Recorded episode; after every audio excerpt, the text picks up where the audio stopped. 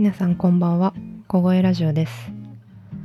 この番組は映像ディレクターの福田茜がその時感じた自分の気持ちを 大切にするためにあれこれ雑談する番組です。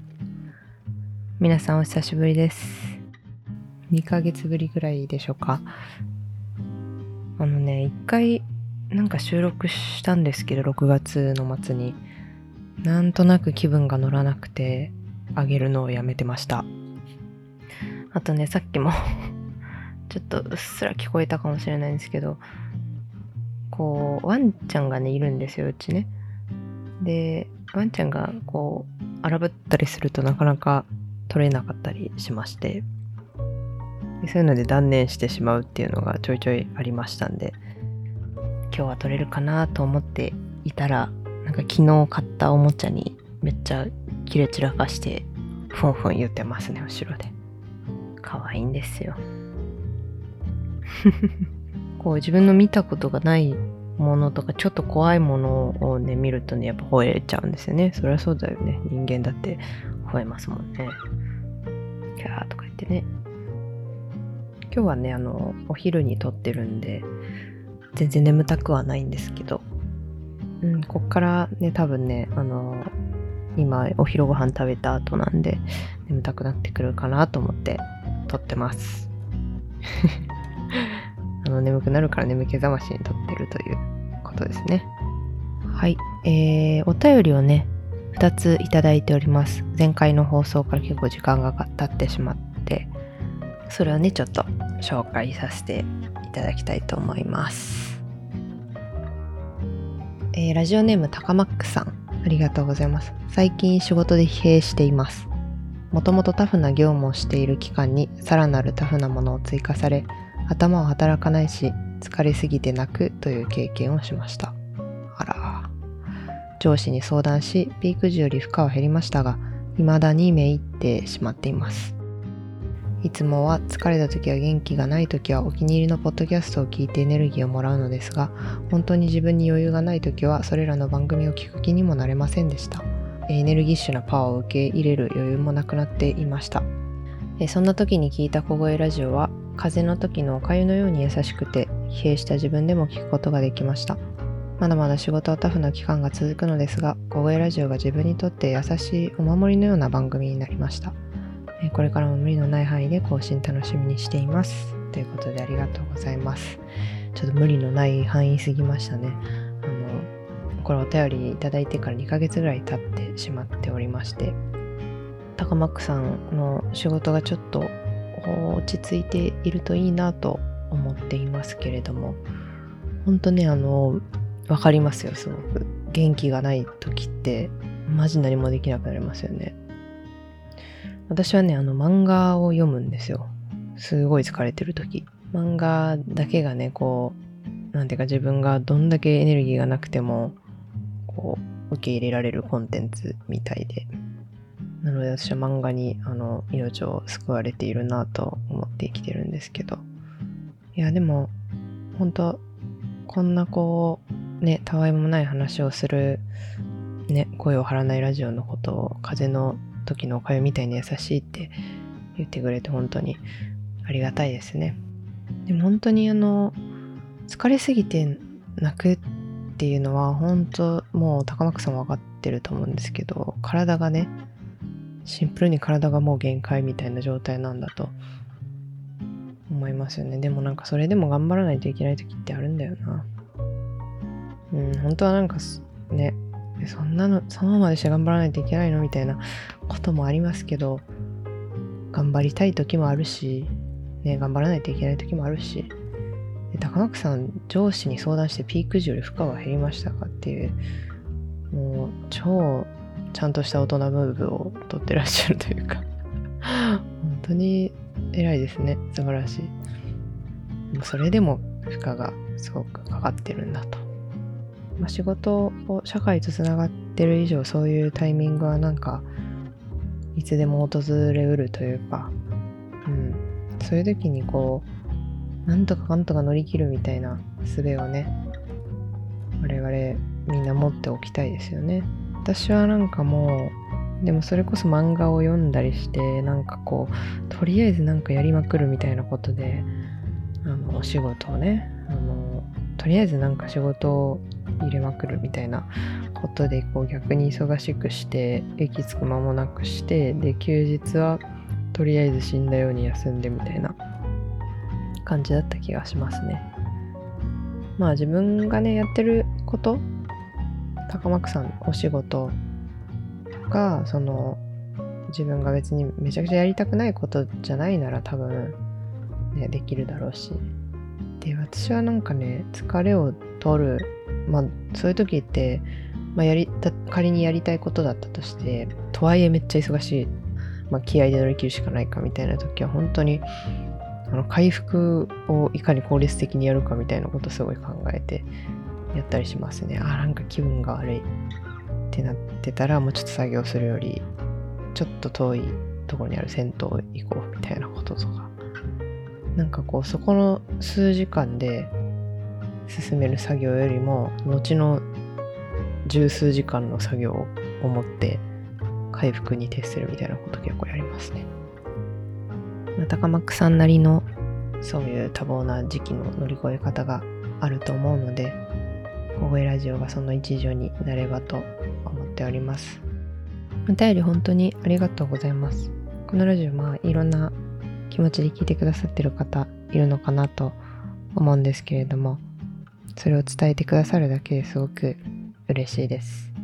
またあのこんな風になってるよ今はっていうのとか近況報告でもいいので、高マックさんまたお便りお待ちしております。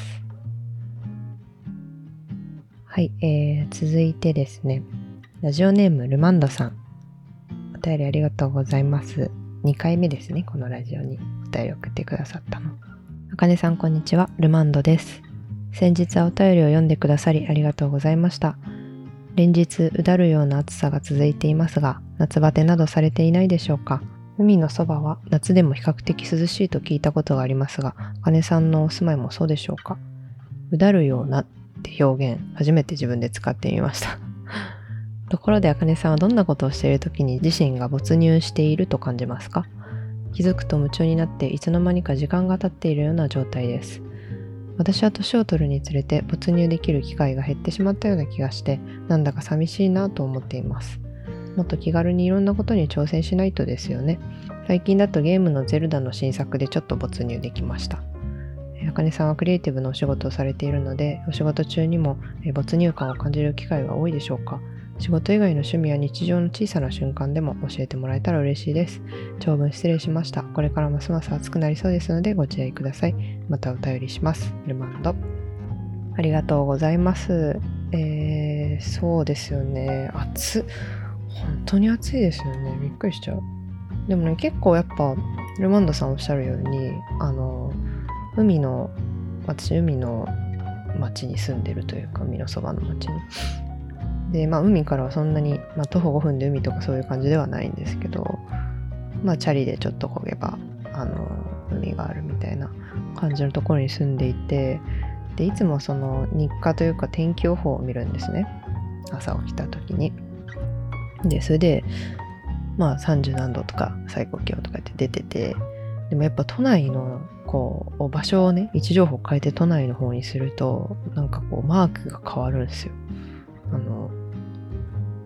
太陽のめちゃメラメラしたやつに変わって、もうすごい怖いマーク。怖い赤色のマークに変わるんですよ。で、それがね、こっちの方ではあんまり見ないんですよね。で、ちょっと前にまあめちゃめちゃ暑かった日があったから、それが、ちょっと、その時に見たなぐらいで、なんか多分3度、4度ぐらい涼しいんじゃないかな、都内とかよりは。うん、やっぱコンクリートジャングルだからですかね。よくわかんないんですけど。とはいえ暑いですよね。本当に。あの、ルマンダさんも夏バテ気をつけてくださいね。私はまあ比較的まだなんかそんなめっちゃ外に出てないっていうのも、まあもちろん犬の散歩はしてるんですけど、2日に1回ぐらい。もうね、犬の散歩も、ワンちゃんって、あの、人間よりも暑いんですよね。それは地表に位置が近いからっていうので、もうね、床が暑いとそれを直に食らっているという状態なので、なんでね、もうどんどんみんなその地域の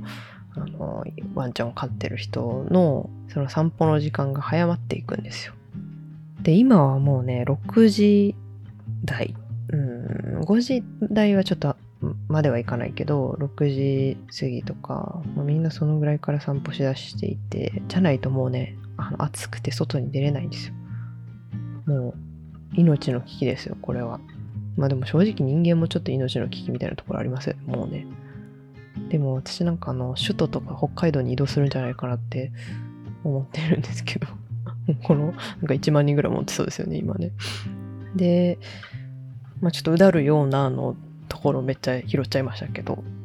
うだるような暑さですよね、本当に。うだるようなってなかなか言わないけども、うだるようなとしか言いようがない感じになってきてますよね。もううだるようなのところいいですか？没入ね。うん、そうですね。仕事で言うとやっぱり編集中は本当に時間が解けていくという表現がすごく正しいような感じがして、まあ、撮影終わってそれをどうにかこうにかするタイムに関してはめちゃくちゃ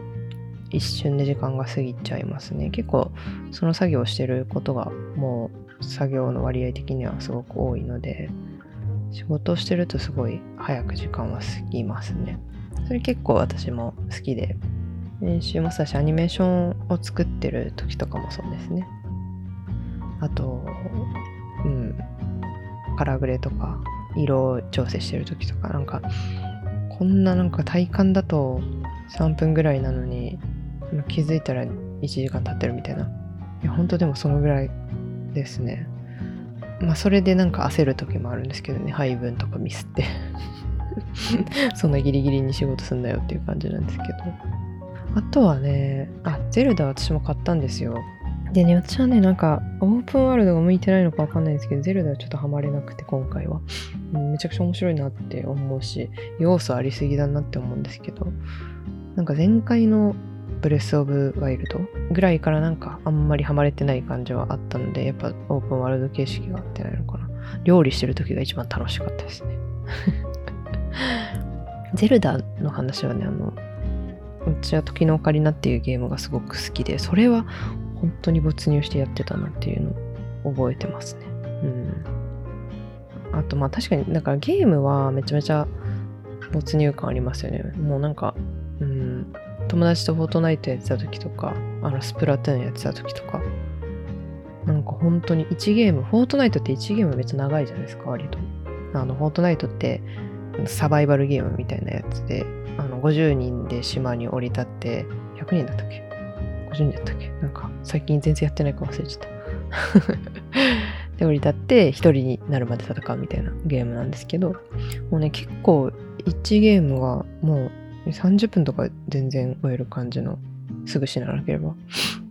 感じなので、もうそれはもう次やろうみたいな感じになって、1位取れなかったらその永遠に続くじゃないですか。そういうのですごい、やっぱ没入、没入したというか、時間が解けていく感じはありましたね。あとまあ趣味、私そんなに趣味がね、なくて、うん、なんだろうな。まあ、映画はね、映画を見るとまあ、時間が、かかるものなので、それはそうだなって思うんですけど、あ、そう、私あの、このラジオでも一緒にあのお話ししてくださったホラー映画同好会の皆さんと今もまあ月1ぐらいで映画を見てるんですけどそのホラー映画同好会映画を見るまでと見た後ちょっとねそのビフォートークとアフタートークみたいなやつがあるんですよ。勝手にね。でそれをしてる時もめっちゃ時間すぐ過ぎますねうんそうおしゃべりはすごくやっぱ時間が過ぎるなうん、好きなんでしょうね、多分ね。あと本当に日常の小さな瞬間話で言うとあれですよね。あの、無駄毛を抜くとき。無駄毛抜くのめっちゃ楽しくないですか？脇毛とかね。何の話やねんっていう感じですけど。うん、角栓とかね、なんか、あんま寝ちゃダメって言うけど、眉毛とか。そういう時は、やっぱめっちゃ集中しますよね。なんかこの集中力私のどこにやったんだっていうぐらい集中しますよね。あ、あと、なんか書いてるとき、あのー最近はちょっと思ったこととか考えたこととかなんか誰に言うわけでもないけどなんかちょっと吐き出しといた方がいいことみたいなことを自分で文章にしてこうノートっていうのねプラットフォームのサービスのあの下書きに貯めたりしてるんですよね。別に公開するわけじゃなくて。でなんか別に人に見せるものじゃないからわーって殴り書くんですけどそのもう一回それを読んだらめっちゃ気持ち悪かったりしてちょっとなんか整えたりしてそういうのやってるとめちゃめちゃ時間過ぎますね。もうなんか仕事ちょっとうん行き詰まったタイミングでやったりしますね。うん。そうするとなんかこう自分が考えられてないところとかもこう分かってきたりしてそれ面白いですね。そのなんか挑戦する新しいことやってみるみたいななんかこう分かりやすい私も結構形から入るタイプなんですけど分かりやすいこともあるしいつもやってることにプラスで何か習慣を加えてみるみたいなそのもう明日から次の瞬間からできることをやってみるっていうのはあるかもしれないですよね。本当に人生って自分のあれですよね。工夫のさじ加減で楽しさ変わってくるっていうのね30過ぎてからなんとなく分かり始めましたけどね。うん。ルマンドさんは多分それがすごく分かってらっしゃるんだろうなと思います。なんかこういうのやり始めましたみたいなこととかこれに没入できるっていうことに気づきましたっていうのがまたあればお便りお待ちしております。あの何通でも送ってください。あと100通送ってください。よろしくお願いします。はいということであの今月もちょっと自分が見た映画を紹介して終わろうかなと思うんですけれども、えー今月はですね、そんなに映画館行ってないかな。うん。えー、とりあえず、パールっていう A24 のホラー映画が公開されるっていうことで、あの、前作の X を見てなかったので、X を視聴してから、パールを映画館で見に行きました。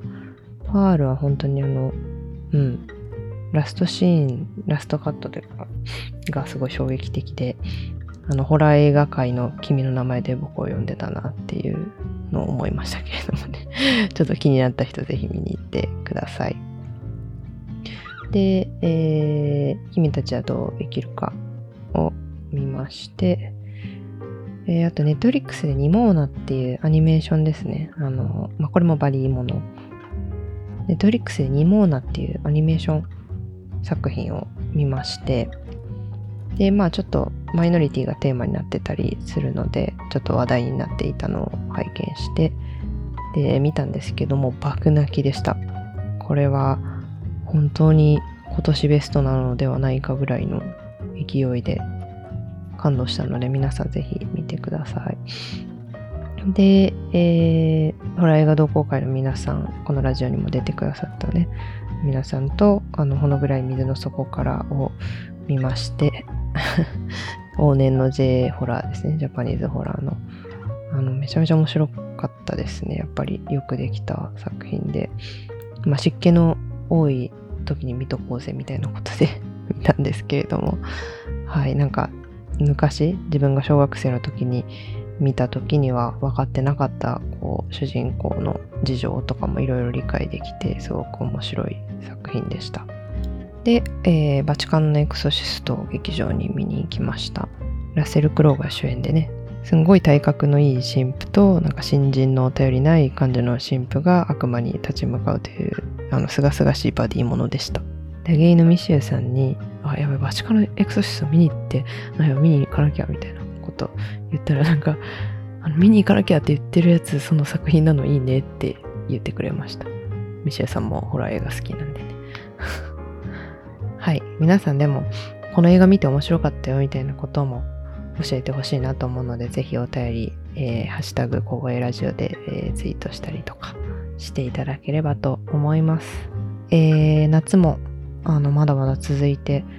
すごいあのこれからまた暑くなるみたいなニュースを見て本当に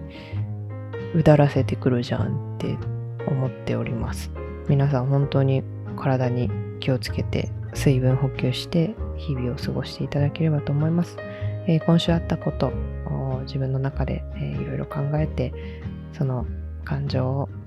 えー、ぎゅっと抱きしめて眠っていただければと思います。それではまた。